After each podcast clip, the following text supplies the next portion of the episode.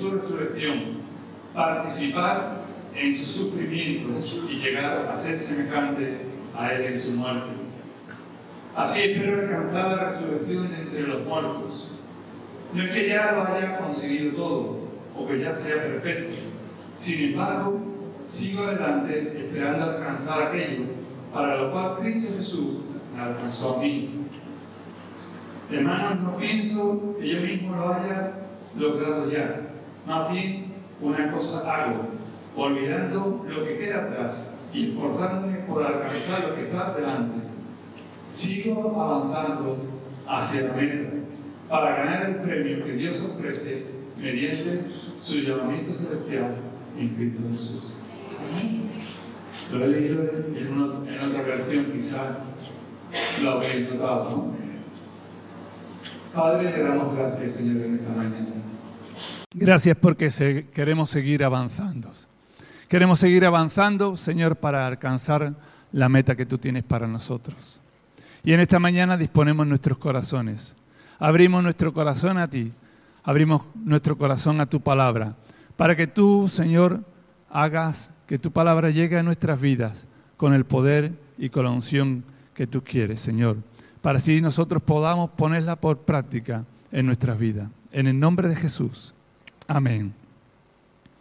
Gloria a Dios. Hemos leído estos versículos que tenemos y que lo tenemos en nuestra palabra rema, ¿verdad? En nuestra palabra pastoral del año. Cuando Pablo se encuentra, dice que él se encontró y fue alcanzado por Dios. Cuando él se encuentra camino a Damasco, ¿verdad? ¿Recordáis la historia de la conversión de Saulo, de Tarso? Él se convirtió y comprendió en ese momento, en ese camino, él comprendió que había sido alcanzado por Dios, había sido alcanzado por Cristo. Él reconoció que aquel día tan inolvidable de su contacto personal con el Señor, el amor de Dios en la persona de Cristo, lo había atrapado, lo había apresado, lo había alcanzado. ¿Recuerdas tú el día que te convertiste al Señor? ¿Recuerdas tú ese día? Para mí fue un día inolvidable.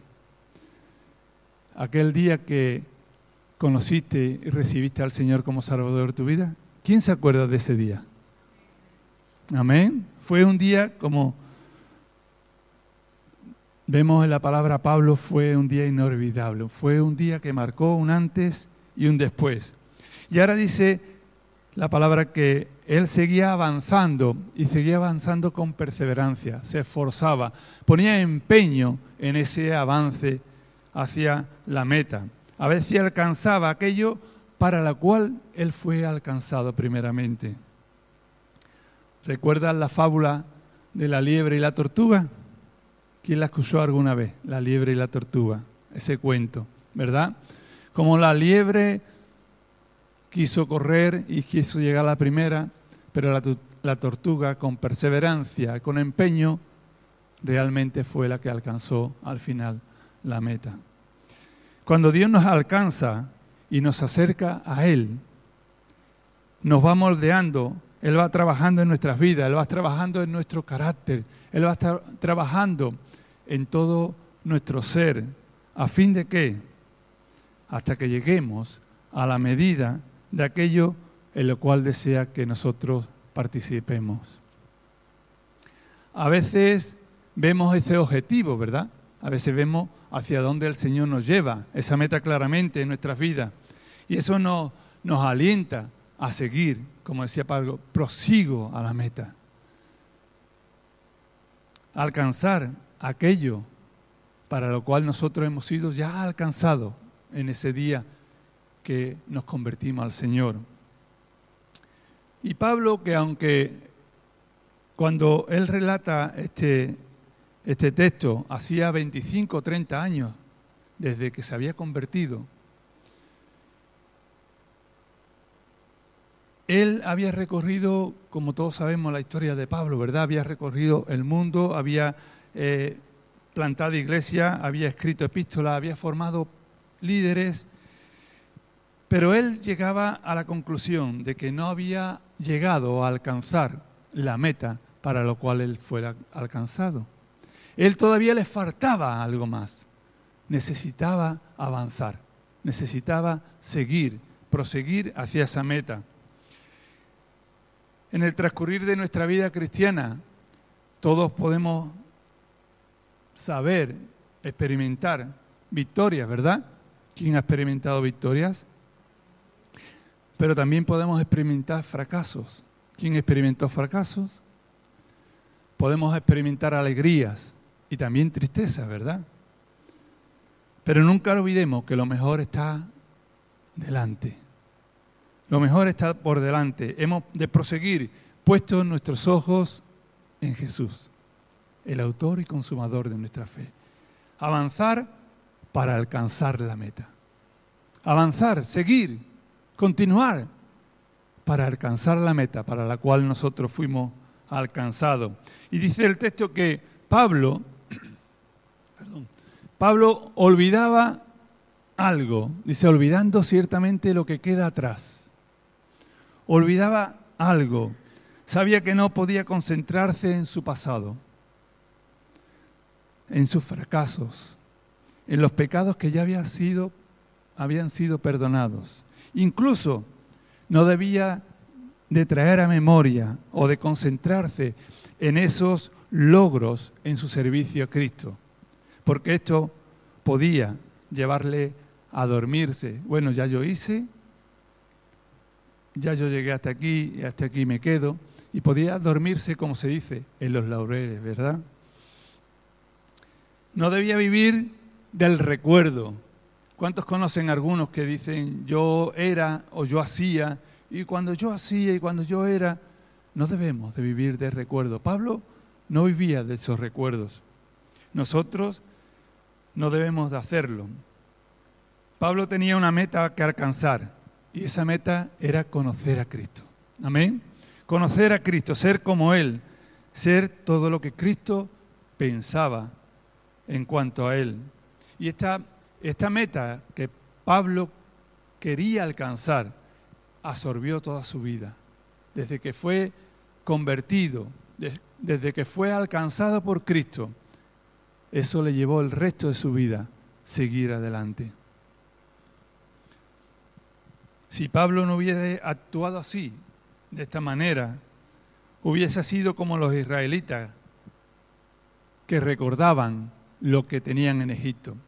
Cuando Dios libera al pueblo de Israel, en el desierto el pueblo vuelve su mirada atrás y recuerda todo lo que había dejado. Y dice en Números capítulo 11, nos acordamos del pescado que comíamos en Egipto de balde, fijaros de balde, y no tenían casi ladrillo para comer ese pescado, de los pepinos, de los melones, de los puerros, de la cebolla, de los ajos que comíamos en Egipto. Ellos recordaban todo lo que habían dejado en Egipto.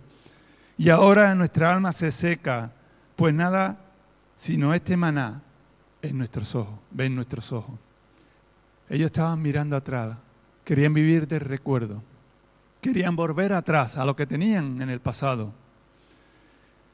Y aunque Dios le liberó de la opresión, de la esclavitud, la gente quiso mirar atrás. La, gente, estos israelitas, quisieron mirar aquello que tenían, aquellos que habían vivido. Y esto pues no les llevó a ninguna parte. Le llevó a que Dios le diera esas codornices y echaran carne hasta por las narices. Después, por eso no es posible vivir en el pasado y disfrutar el presente. ¿Lo creéis así? No podemos vivir del pasado disfrutando el, presente. Por ello Pablo dice, olvido lo que queda atrás. Olvido lo que queda atrás. ¿Y qué quiere decir dejar atrás? Dejar atrás todo peso que nos frena, todo peso que nos retiene, a que avancemos en nuestra vida cristiana. Especialmente ese pecado que no nos deja avanzar, que nos hace tropezar una y otra vez. Y no nos deja correr con paciencia la carrera que Dios nos ha puesto por delante. Hacemos esto. ¿Cómo corremos esa carrera? Dice la Biblia. Poniendo nuestros ojos en Jesús. Poniendo nuestros ojos en Jesús, dice Hebreos capítulo 12. Por tanto, nosotros también, teniendo en derredor nuestro tan grande nube de testigos, despojémonos de todo peso y del pecado que nos asedia, y corramos con paciencia la carrera que tenemos por delante, puesto los ojos en Jesús, puesto los ojos en Jesús, el autor y consumador de la fe, el cual por el gozo puesto delante de él sufrió la cruz, menospreciando los propios, y se sentó a la diestra del trono de Dios. Pablo quería hallarse y ser hallado extendiéndose hacia adelante. Pablo quería seguir, avanzar para alcanzar. Avanzar para alcanzar, no para quedarte en el camino, sino para alcanzar aquello que Dios tenía delante de, ti. Para expresar esto, él usa, ¿verdad?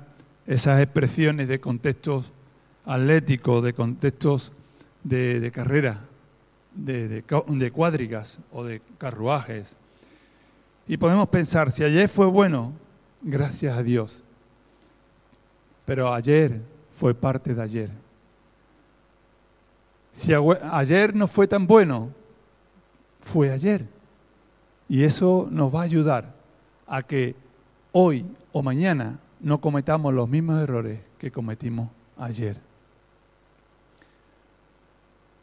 Pero quedarnos pensando en esa belleza, en esos triunfos del ayer, solo, nos puede llevar a vanagloriarnos. Si solo nos quedamos en esos recuerdos de yo era, yo tenía, ¿eh? esos logros que conseguimos ayer, nos pueden llevar a vanagloriarnos o a enorgullecernos.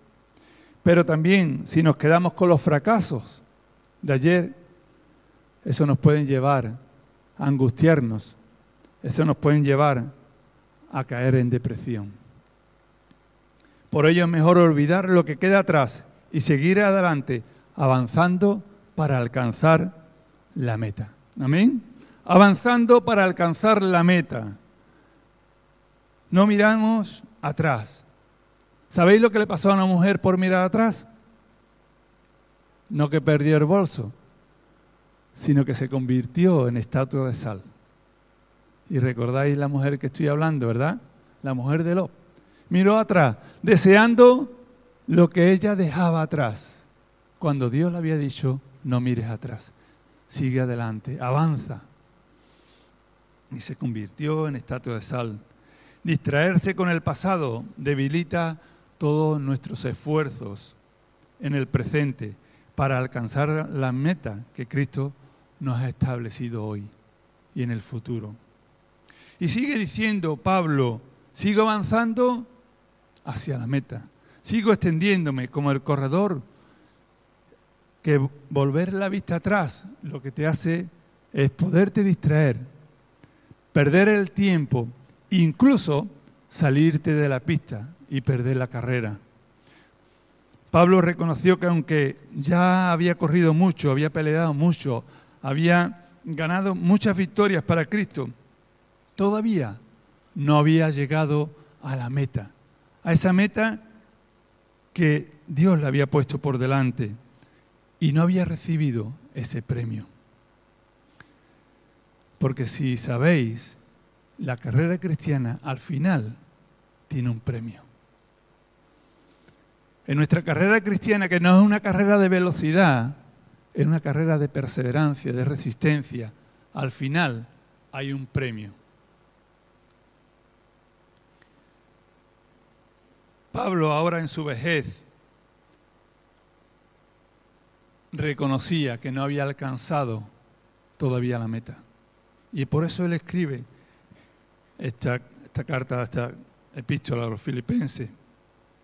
Él que sirvió con limpia conciencia, Él nos enseña a que debemos seguir avanzando de esta manera hasta el final de la carrera, hasta el final de nuestros días aquí en la tierra, y que debemos seguir luchando hasta que termine la batalla. Y si Pablo, que era un hombre de batallas, un hombre de victorias, él decía y no, y no descansaba y decía esto, cuanto más nosotros, ¿verdad? Tenemos que perseverar. Y en estos tiempos difíciles, en estos tiempos complicados, debemos de seguir perseverando, seguir caminando hacia adelante, avanzando. Pablo dice que su meta era conocer a Cristo. ¿Conocemos realmente a Cristo? ¿Lo conocemos totalmente? Cuando Pablo escribe esta epístola, había un cierto grupo en esa época que decían que ellos conocían a Cristo y que lo tenían todo y que ya no tenían pecado. Y entonces, y que no tenían que hacer nada más.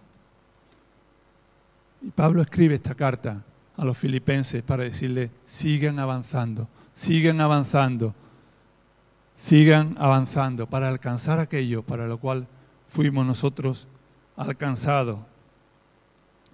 Y esto es un ejemplo valioso para nuestras vidas.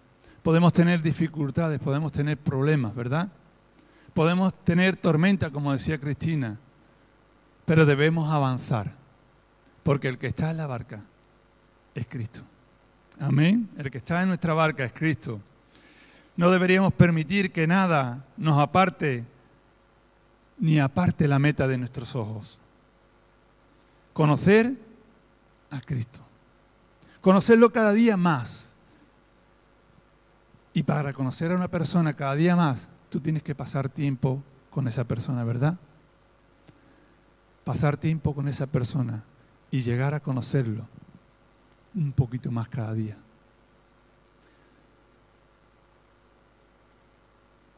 Como esa concentración que tiene el atleta, aquel que se prepara, que tú lo ves y dices, el pobre está sufriendo, se está preparando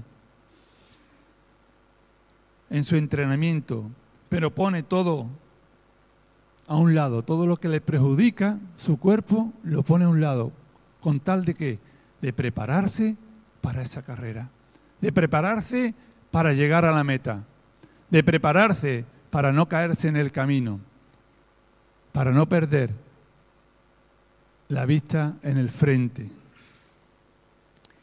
Y yo quiero preguntarte en esta mañana, ¿Qué te retiene para que no avances? ¿Qué es lo que retiene tu vida cristiana para que no avances en los caminos del Señor? ¿Es una actitud? ¿Es un pecado? ¿Son los pensamientos? ¿Qué nos retiene para que no sigamos avanzando en el conocimiento de Dios? en conocerle a Dios cada día. Es una carrera de resistencia, pero hay que llegar a la meta. No podemos quedarnos a mitad del camino. Tenemos que avanzar, avanzar, avanzar para conseguir alcanzar la meta, extendiéndonos hacia adelante y entendiendo que ya hemos sido perdonados, que ya hemos sido perdonados y volvernos, volver nuestra dirección de vida a una vida de fe y de obediencia.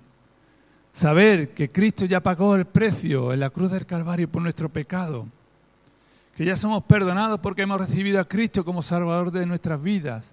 Dejemos todo peso, todo aquello que nos retiene, que nos impide avanzar, para que vayamos hacia la meta, para que alcancemos la meta. ¿Para qué? Os dije que en esta carrera cristiana hay un premio. Para ganar, decía Pablo, sigo avanzando hacia la meta para ganar el premio. ¿Queréis saber cuál premio es? Hay que llegar a la meta. Pero fijaros cómo el Señor, que nos dice en su palabra cuál es el premio que vamos a llegar a conseguir y alcanzar cuando lleguemos a la meta. Si nos vamos al versículo 8 del capítulo 3 de, este, de esta carta filipense, nos dice cuál es el premio. Si te estás esforzando por alcanzar el premio que Dios te ha ofrecido, vamos a ver cuál es el premio, ¿verdad? Dice el capítulo 3, versículo 8, dice Pablo, y al decir verdad, incluso estimo todo como pérdida por la excelencia del conocimiento de Cristo Jesús, mi Señor. Por amor, por su amor lo he perdido todo. Y lo tengo todo por basura. Me quito todo peso. Lo desecho todo por tarde conseguir llegar a la meta y ganar el premio. ¿Y cuál es ese premio? Para ganar a Cristo. Ese es nuestro premio, ganar a Cristo. Amén. Ganar a Cristo, dice la palabra. Os lo voy a leer en otra versión. Así es, todo lo demás no vale nada cuando se le compara con el infinito valor de conocer a Cristo. Mi Señor, por amor a Él he desechado todo lo demás y lo considero por basura a fin de ganar a Cristo. A fin de ganar a Cristo. Ese es el premio que tenemos como cristianos cuando lleguemos a esa meta, a alcanzar. Cuando avancemos para alcanzar. Para Pablo el premio que esperaba recibir era Jesús mismo. Amén. Jesús mismo, nada más, solo Cristo. Muchas veces cuando pensamos en esas recompensas futuras,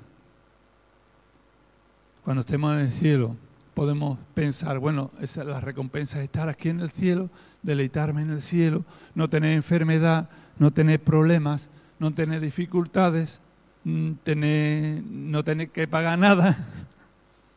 Pero realmente, si amamos a Jesús, nos daremos cuenta que la recompensa más grande que podremos obtener es estar con Él en su presencia. Es contemplar, experimentar, saborear, por decirlo de alguna manera, la presencia íntegra de Dios. Estar en su presencia. Fijaros el Congreso de Candía, donde están nuestros pastores y algunos hermanos más, en este año se llamaba En su presencia. En su presencia hacia cosas mayores. Cuando estamos en la presencia de Dios, Dios nos lleva a cosas mayores.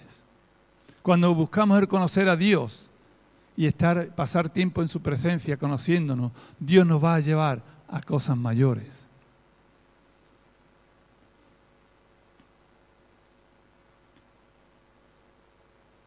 El salmista dice, el salmista David dice en el Salmo 27, una cosa he demandado al Señor.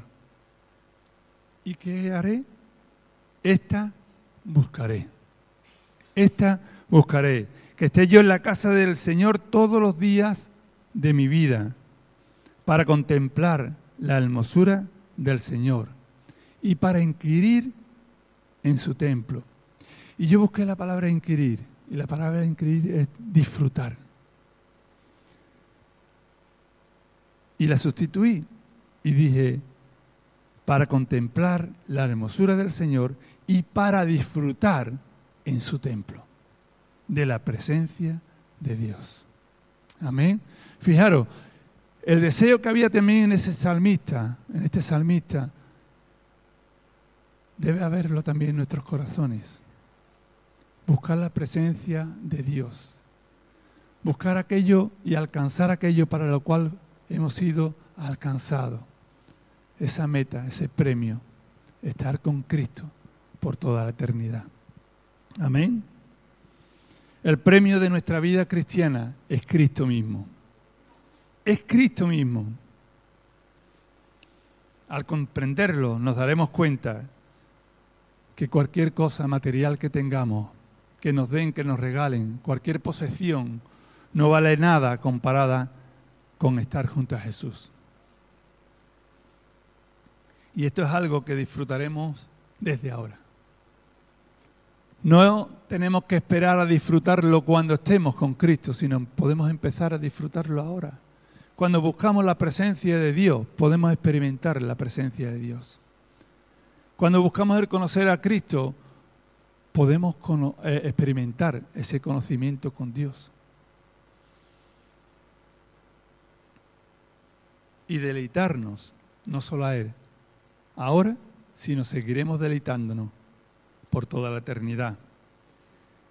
Porque sabe una cosa, este premio que recibimos lo ganó Cristo en la cruz del Calvario. Ese premio lo ganó Cristo derramando su sangre por ti y por mí. Ese premio que es Cristo mismo lo ganó